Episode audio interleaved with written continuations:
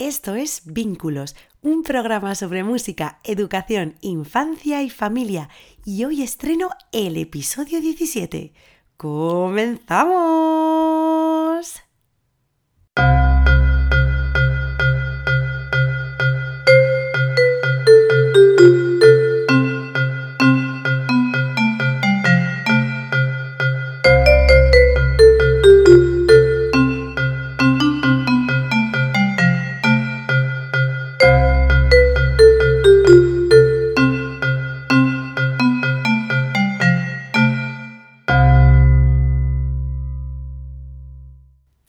Hola, ¿cómo estás?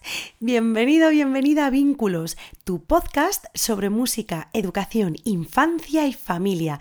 Soy Silvia Galán Hernández, creadora de Vínculo, Música desde bebé, y estoy feliz y encantada de poder ser tu anfitriona una semana más en este viaje a través de la educación musical temprana, porque mi principal objetivo es que la familia y tú seáis los protagonistas no solo dentro y fuera del aula, sino aquí también en este canal Vínculos y que la música funcione como herramienta de unión, aprendizaje y felicidad.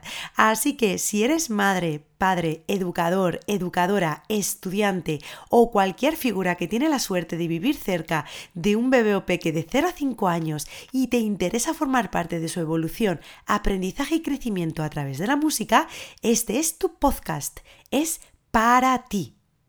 En el programa de hoy indagaré en una temática nueva para mí y que en su momento comencé a investigar con muchísimo interés y motivación. Si eres oyente habitual de este podcast, seguro que ya sabes que me encanta trabajar y hablar sobre los sentidos y su papel a la hora de comprender y aprender la música. Si no sabes de lo que te estoy hablando, te invito a que escuches o descargues los episodios número 5, 6, 8 y 9. Ahí te cuento muchas curiosidades sobre los sentidos del gusto olfato, la vista, el tacto y el oído, además de cómo lo he trabajado intensamente durante un curso académico completo con una propuesta muy interesante para el aula. En esta ocasión sigo compartiendo contigo propuestas que llevo al aula y que ofrezco a las familias. Se trata del diseño y desarrollo de un aula músico sensorial, donde no solo me centré en el aprendizaje de la música, sino también en el trabajo multisensorial. ¿Te apetece escucharlo? Porque yo tengo muchísimas ganas de contártelo. ¡Allá vamos! Sígueme en las redes sociales de Instagram y Facebook y disfruta de recursos gratuitos, noticias y muchas novedades.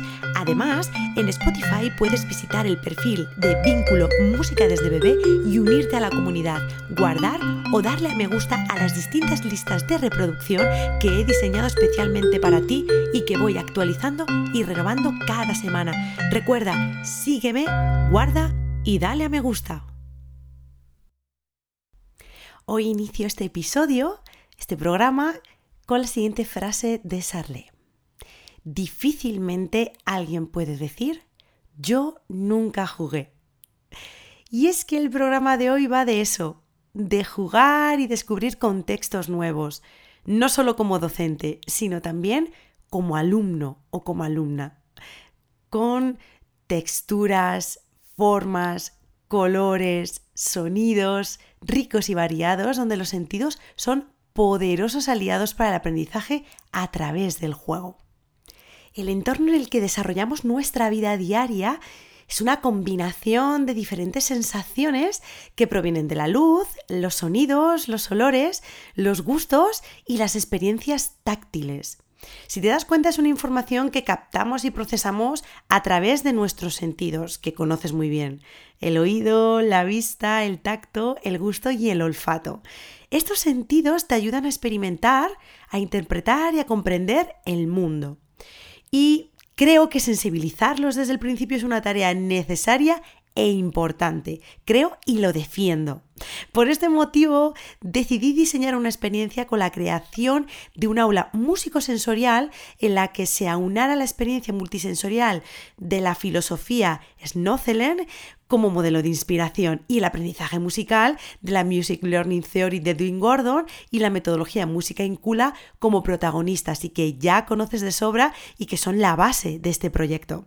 Desde que nacemos estamos diseñados para recibir la información del mundo que nos rodea a través de estos órganos sensoriales es de enorme importancia poder dotar a las personas desde los primeros días de vida de un entorno donde las experiencias sensoriales sean ricas y variadas. Utilizar una sala armada con material específico que desarrolle un trabajo de estimulación multisensorial era mi principal objetivo. En este caso, la música potenciará esa experiencia con el uso de la voz, el movimiento corporal, la interpretación de instrumentos musicales, la audición de piezas grabadas y la manipulación de objetos. Como te he dicho, esta experiencia se basa en la filosofía Snothelen, la Music Learning Theory de Edwin Gordon y la metodología Música Incula. Sobre estas últimas te hablo en los episodios 12 y 13 de este podcast y te animo a que los escuches o descargues si aún no lo has hecho porque son muy interesantes. En cuanto a la filosofía Snothelen, lo que más me atrajo y el motivo por el que decidí inspirarme en ella para trasladarlo a las sesiones musicales con las familias fue poder crear nuevos contextos de aprendizaje y, sobre todo, innovar metodológicamente, ya que esta herramienta te permite trabajar con los sentidos a través de la acción y la experimentación. Las familias y especialmente los niños y las niñas se convierten en los protagonistas de su propio aprendizaje y la docente es una guía y mediadora de este proceso. Además, el Snothelen me brindaba la oportunidad de desarrollar mi lado más creativo y explorar nuevos materiales extramusicales. Estas aulas son un espacio lleno de estímulos controlados, armónicos y relajados, donde se adquiere un aprendizaje a través del asombro y el descubrimiento. Y esa idea, la verdad es que me encanta. Pues no solo se convierte en una experiencia rica en estímulos, sino también en una oportunidad de aprender música de otra manera, igualmente válida y diferente. Esta filosofía tiene un origen terapéutico, pero igualmente educativo. Dentro de estos espacios, la docente puede trabajar de varias maneras, diseñando aulas pasivas o activas. En mi caso, decidí crear un aula oscura o negra, que se caracteriza por el uso de la luz ultravioleta y de diferentes elementos que brillan sobre ella. En esta tipología, las familias y los niños deben participar. Es decir, son sujetos activos que experimentan los efectos de sus acciones sobre un entorno concreto. Yo no utilicé ningún material específico de la filosofía Snothelen, pero sí adapté los que tengo a mi alcance para lograr diseñar un aula que ofreciera esta experiencia multisensorial. La verdad es que los beneficios de las aulas Snothelen para la primera infancia son muchos y muy positivos, como por ejemplo el aumento de la creatividad, el desarrollo de la coordinación, eh, una mejor comprensión de lo, que, de lo que te rodea, ya que la información la recibes a través de todos los sentidos, el desarrollo de un pensamiento más abstracto, eh, te ayuda a favorecer la experimentación y la exploración, aumenta el tiempo de atención y concentración ya que se ofrece un entorno más relajado, más confiado, donde el niño o la niña es el protagonista de su propio aprendizaje, Está recomendado desde los cuatro meses hasta los cinco años y se trabajan principalmente en los sentidos de la vista, oído, tacto y olfato. Si te das cuenta, está justo, justo, justo en la etapa en la que se centra vínculo música desde bebé y además se trabajan los sentidos que me encanta, con lo cual era una filosofía o un tema que necesitaba indagar e investigar urgentemente y ponerlo en práctica sobre todo. En este aula músico-sensorial que creé durante varias sesiones, ofrecí dinámicas musicales con melodías, recitados rítmicos que están basados en Edwin Gordon y música incula y piezas grabadas, bueno, seleccionadas previamente, potenciadas por el juego de luces, sombras, texturas, colores, formas, timbres y sonidos que, bueno, eran la base de las dinámicas o actividades que ofrecía y desarrollaba en cada una de las sesiones. Intenté en todo momento buscar y llevar a cabo la creación de nuevos contextos de aprendizaje, como ya te he dicho. Poner en valor la manera en la que aprenden los niños y las niñas, sus intereses y experiencias, y apostar por el asombro para generar una motivación y crear una predisposición hacia la asimilación de un aprendizaje, en este caso musical, y por qué no, también multisensorial. La luz negra jugó un papel importantísimo, sobre la que giró todo el diseño metodológico de las sesiones. Los colores flúor y blanco brillaban, era una pasada, y creaban un entorno muy mágico. Se les indicó además a las familias que acudieran con ropa blanca a estas sesiones por este motivo, para que brillaran y para que fuera también sorpresa para ellos, para que fuera una, una motivación añadida se ofreció la oportunidad de interaccionar con objetos con diferentes texturas y formas, con instrumentos que sonaban y brillaban bajo ese contexto lumínico y rotuladores cuyo trazo sobre el papel blanco daban paso a creaciones únicas motivadas por la audición de esas piezas grabadas que ponía. Soy una firme defensora de que como docentes hay que buscar y plantear nuevos caminos para el aprendizaje del niño e implicar al adulto en este proceso, pues este proceso debe ser compartido. En esta ocasión aposté por apoyar el aprendizaje musical a través de estrategias didácticas que buscaran el asombro, la exploración, la relajación, la creación, la repetición y la variación, la comunicación y la creación de sensaciones. Con esta experiencia, el feedback de las familias y mi reflexión tras las sesiones, me ha quedado muy claro que el contexto o entorno adquiere una importancia vital para el proceso de aprendizaje. El autoconocimiento y la comunicación mutuas entre el niño y los adultos de referencia es vital que la docente debe ofrecer, guiar y observar, que la música tiene un valor multidisciplinar muy poderosa, que se deben ofrecer oportunidades de acercamiento a nuevos contextos de aprendizaje a las familias y a los niños, sin perder la esencia metodológica, pero sí introduciendo otras teorías o filosofías que ayudan a potenciarla y a enriquecerla y, ¿por qué no?, a variarla de vez en cuando. Y por supuesto, la filosofía Snozelen es un ejemplo de ello. Una de las dinámicas que se desarrollaron en las sesiones eh, fue a través de un recitado rítmico de la doctora Michelle Heffer que se titula Balloon. Este recitado que me encanta, que ahora os lo interpretaré, por sus características interpretativas donde se trabaja no solo la métrica binaria, sino que también se puede trabajar el tempo con su modificación de más lento a más rápido o al revés, de más rápido a más lento. Se puede trabajar y jugar con la intensidad, eh, con el crescendo, por ejemplo, de más eh, piano a más fuerte. Se, apoyó este, este lenguaje musical, este recitado musical, con el objeto de un muelle. Un muelle con colores flúor que, que, con la luz negra brillaban muchísimo y a la hora de estirarlo, estirarlo mientras jugábamos con el tempo o con la intensidad, los niños, las niñas, las familias iban visualizando única y exclusivamente ese muelle, mientras que el resto del entorno era totalmente oscuro. Bueno, a excepción de las camisetas o los pantalones, que eran de color blanco, como te he dicho antes. Sin duda es una experiencia multisensorial donde se puso en práctica la sensibilización del oído a través de este recitado, de la vista a través de estos colores de, los muelles y cómo se iba estirando, estirando, estirando. Eh, también la sensibilización del tacto, pues los niños no solo manipulaban el objeto, sino también lo estaban sintiendo. Sin olvidar que detrás también había, obviamente, un aprendizaje musical entre muchas otras cosas. Y este recitado es el siguiente. Pa pa pa pa pa pa pa pa pa pa Pa, pa pa pa pa pa pa Pa. pa pa, prrr, pa. Y aquí empieza el juego. Porque con este recitado rítmico, balloon, podemos, como te he dicho antes, modificar el tempo, dilatarlo. Y con ello, interpretar el estiramiento del muelle acorde a lo que estamos recitando o escuchando pa pa pa pa pa pa pa pa pa pa pa pa pa pa pa pa pa pa podemos ir de algo muy lento, muy dilatado, de repente rápido, rápido, rápido, rápido, ¡pa!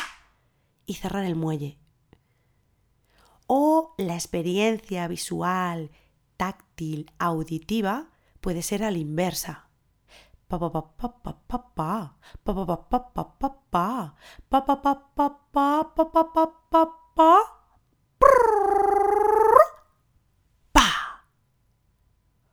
O podemos jugar no con el tempo, sino con las intensidades. Ir de más suave a más fuerte y que ese estiramiento del muelle vaya de alguna manera acorde al volumen de intensidad de nuestra voz. Pa pa pa pa pa pa pa pa pa pa pa pa pa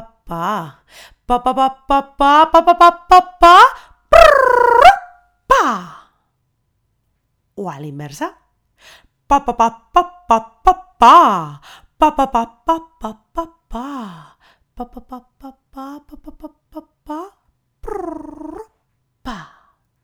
En este último caso podríamos coger el muelle dilatado, estirado, y conforme vamos bajando la intensidad, el volumen de nuestra voz, ese muelle se va cerrando poco a poco.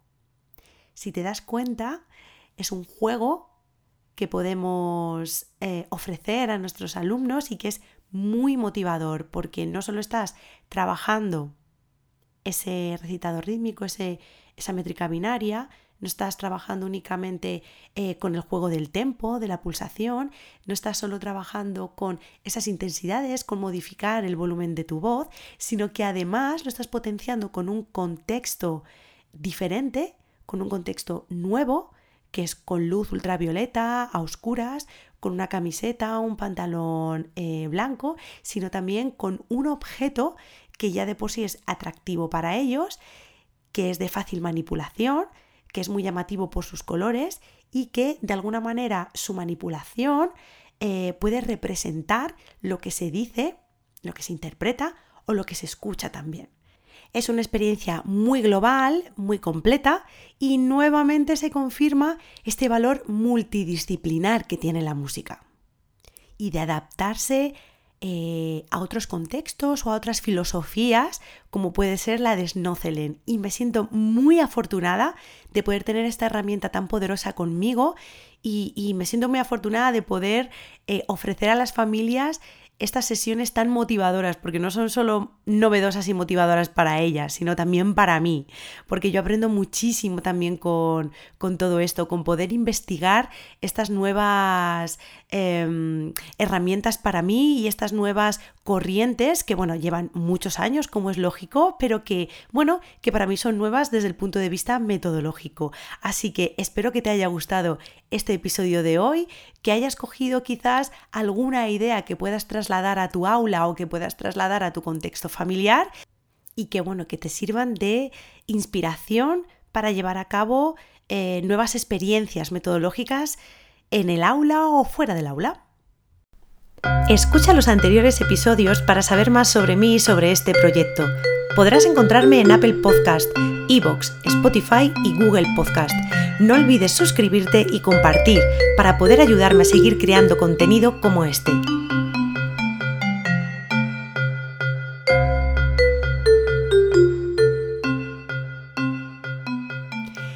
La próxima semana no habrá episodio por motivo del puente de todos los santos, pero seguiré preparando nuevos contenidos para ti que sé que te van a interesar, además de seguir charlando con compañeros y compañeras que dedican su vida a la primera infancia en ese ciclo de conversaciones en torno a un café que inauguré con Esther Nanuki hace unas semanas. Te invito a que escuches ese episodio tan especial y que estés atento o atenta a los nuevos programas que están por llegar. Recuerda que este programa es para personas que desean conocer más sobre el valor de la música desde los primeros días de vida e incluso antes y quieren ser partícipes activos de ello, disfrutar de sus numerosos beneficios en familia y crear contextos y rutinas de aprendizaje musicales dentro y fuera del aula. Por eso te animo a que te suscribas, a que lo compartas y que me escribas a info@vinculomusica.es para preguntarme o para proponerme o sugerirme cualquier tema. Así que solamente me queda darte las gracias por compartir conmigo este tiempo, por confiar en mí y dejarme acompañarte y guiarte en el fascinante mundo de la educación musical temprana. Ha sido un verdadero placer poder compartir contigo este ratito y estrenar juntos este episodio número 17. Recuerda que la próxima semana descansamos, pero nos vemos el siguiente lunes. ¡Adiós!